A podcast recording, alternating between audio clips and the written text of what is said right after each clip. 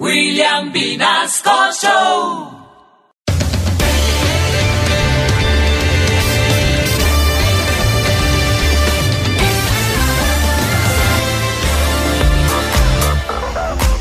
Bueno, y seguimos en la TOS Senior con todos los viejitos del país en esta ronda de eliminación, aunque estos cuchitos ya están más eliminados que vivos.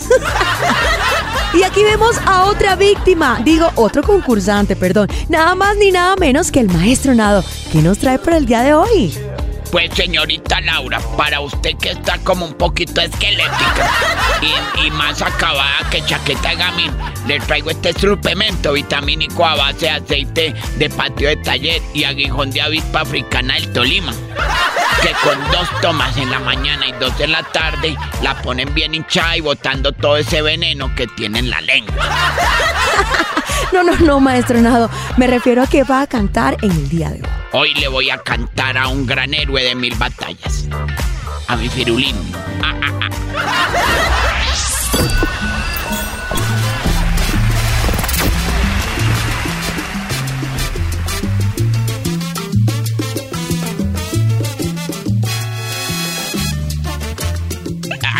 Se me queman, se me queman. Ay, por esa negra. Ah, ah, ah. Uturututa.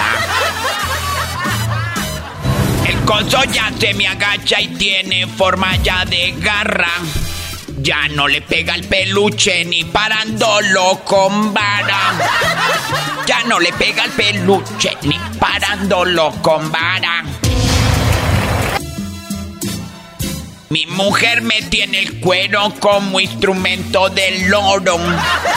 Con solo verla desnuda se me revuelve a mí todo. Con solo verla desnuda se me revuelve a mí todo. Ay, de Oh, pero qué buena rola, mi carnalito. Déjame felicitarte porque aparte de ser una canción que no conozco, también siempre ha sido una de mis favoritas desde que era chamaco.